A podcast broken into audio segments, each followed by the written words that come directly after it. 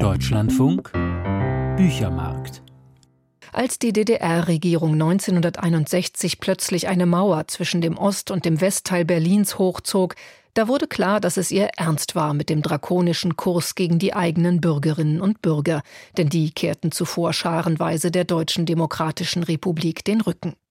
Von einem jungen Mann, der trotz Mauer die DDR verließ und später als Fluchthelfer tätig wurde, der Tunnel grub, um Menschen aus der DDR in den Westen zu holen, von diesem jungen Mann erzählt der neue Jugendroman von Maja Nielsen. Der Tunnelbauer heißt das Buch, und diesen Tunnelbauer gibt es wirklich. Es ist Joachim Neumann, im Buch Achim genannt. Ich habe Maja Nielsen gefragt, Sie haben schon Romane geschrieben über die Zeit der Novemberrevolution und über den Ersten Weltkrieg. Warum jetzt ein Buch über die Zeit des Mauerbaus? Also das war reiner Zufall. Ich habe eine argentinische Schwiegertochter und der wollte ich Berlin zeigen. Und da haben wir eine Führung gemacht im Untergrund Berlin. Es gibt ja so einen Verein, der heißt Unterwelten. Und da sind wir auf das Thema Flucht, Fluchtwege gekommen. Und ich hatte gleich so ein Gefühl, dass das super interessant ist. Wie sind Sie denn dann mit Joachim Neumann in Kontakt gekommen, also diesem wahren Tunnelbauer, der das Vorbild für Ihre Geschichte ist? Ich kannte Joachim Neumann nicht. Ich wusste nur, dass er als Zeitzeuge für die Stiftung Berliner Mauer arbeitet, habe über die Stiftung dann Kontakt zu ihm aufgenommen. Und wir haben so vereinbart, wir beschnuppern uns jetzt erstmal. Das erste Interview dauerte zehn Stunden. Der Mann war 83 Jahre. Der hat eine Kondition unglaublich. Und dann äh, fuhren wir mit der Straßenbahn zur Bernauer Straße und er zeigte mir, wo die Tunnel gebaut wurden und in meinem Kopf wurde das alles klar. Und dann haben wir eben vereinbart, dieses Buch zusammen zu machen. Abseits der Gespräche, die Sie mit Joachim Neumann geführt haben, Frau Nielsen, wie haben Sie denn für dieses Buch recherchiert? Besonders beeindruckend war für mich, als Achim Neumann und ich seine Stasi-Akten in der Behörde einsehen konnten. Da wurde das alles so konkret, was damals war, weil da waren ganz viele Sitzungen von Stasi-Leuten, die sich gemeinsam Strategien überlegt haben, um diese jungen Leute unter Druck zu setzen. Und dass erwachsene Menschen so etwas tun, das hat mich total verstört. Wie sind Sie dann vorgegangen, um aus der Geschichte von Joachim Neumann einen Roman zu machen? Ich habe den Achim ein bisschen jünger gemacht der hatte schon studiert im Osten und ich habe ihn so zum Abiturienten gemacht, weil ich wollte natürlich das Wissen um die deutsche Teilung an Jugendliche vermitteln und ich dachte, das ist dann näher an dem Alter meiner Zielgruppe dran. Hier und da habe ich Sachen halt gerafft, aber ich finde, ich habe die Wahrheit seiner Geschichte erfasst, auch wenn ich manchmal was dazu erfunden habe. Dann sprechen wir jetzt über seine Geschichte. Ich finde, die liest sich bei Ihnen spannend wie ein Politkrimi und zumindest ein bisschen so muss das Leben von Joachim Neumann ja auch verlaufen sein. Erzählen Sie uns von Achim. Also es sieht ja eigentlich ganz gut für ihn aus in diesem Sommer 1961, als der Roman einsetzt. Er lebt in Ostberlin, hat das Abi bestanden, eine Studienplatzzusage, aber dann. Aber dann fährt er mit seinen Freunden nochmal in Urlaub, alle zusammen an die Ostsee, herrliche Sommerwochen und mitten in diesen Sommerferien ziehen sie in Berlin die Mauer hoch. Achim ist erstmal sehr gelassen, der denkt, naja, so schlimm kann es nicht werden. Ich bin Berliner, ich finde bestimmt ein Schlupfloch irgendwo und macht den Urlaub erstmal weiter. Aber dann ist das so, wie wenn eine Schlinge um seinen Hals gelegt wird, die sich immer weiter zuzieht. Es weht plötzlich ein ganz anderer Wind in diesem Land. Und seine Motivation zu gehen, die kam dann als ein Schulkamerad von ihm wegen einer Nichtigkeit zu acht Jahren Gefängnis verurteilt worden. Wegen nichts und wieder nichts kam er monatelang in Einzelhaft. Und da wusste er sofort, das kann mir auch passieren. Und er merkte, er konnte in diesem Land nicht mehr leben. Die Fluchthilfe, die wurde ja am Anfang zumindest von den Studenten Westberlins organisiert. Mit dem Bau der Mauer waren 50.000 Menschen von ihren Arbeitsplätzen und eben Studenten auch von ihren Studienplätzen abgeschnitten. Und es war ganz klar, diese Studenten, die würden im Osten nie wieder was werden.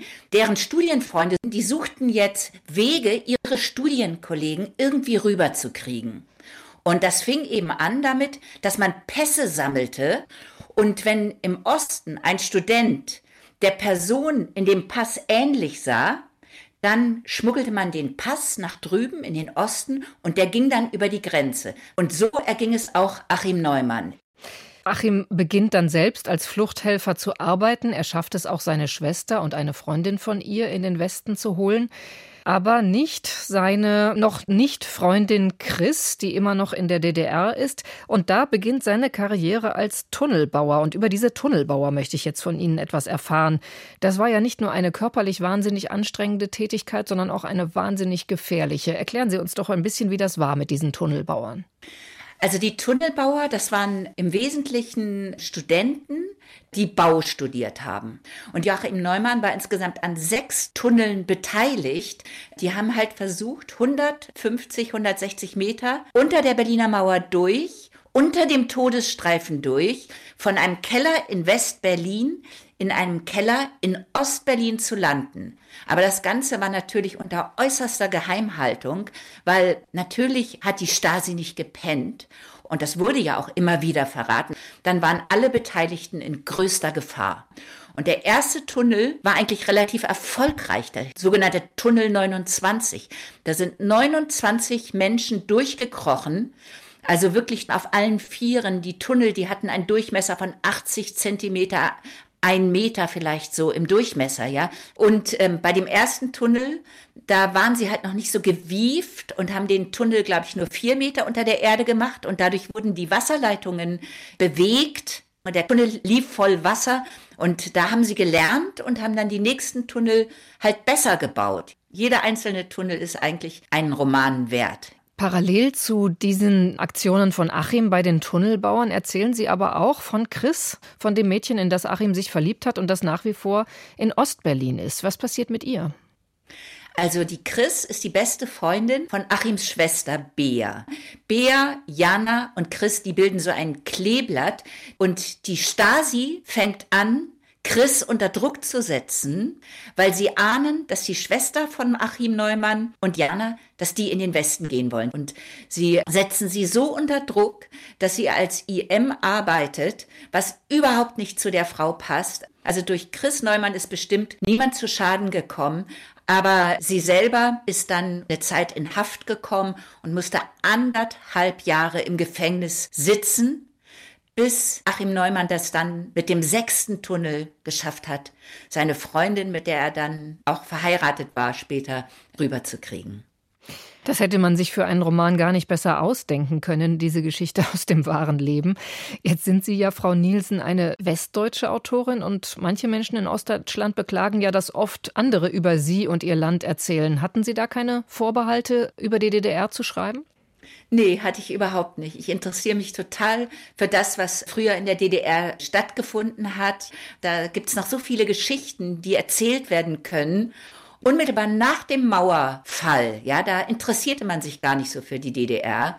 Und ich habe das Gefühl, jetzt ist die Zeit gekommen, dass wir uns alle gegenseitig unsere Geschichten erzählen. Jetzt erzählen Sie ja in der Tunnelbauer von einem Staat, in dem keine Freiheit herrscht, von einem Staat, der seine Bürger einsperrt. In der heutigen Bundesrepublik wenden sich viele Menschen von der Demokratie ab, von der offenen Gesellschaft ab. Kann man Ihr Buch auch als Warnung lesen?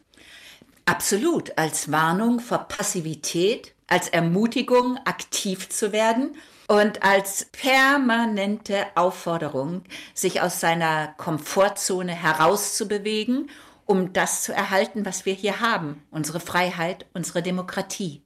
Maja Nielsen über ihren Roman Der Tunnelbauer und über aktuelle Anknüpfungspunkte. Der Gerstenberg Verlag empfiehlt das Buch ab 13 Jahren.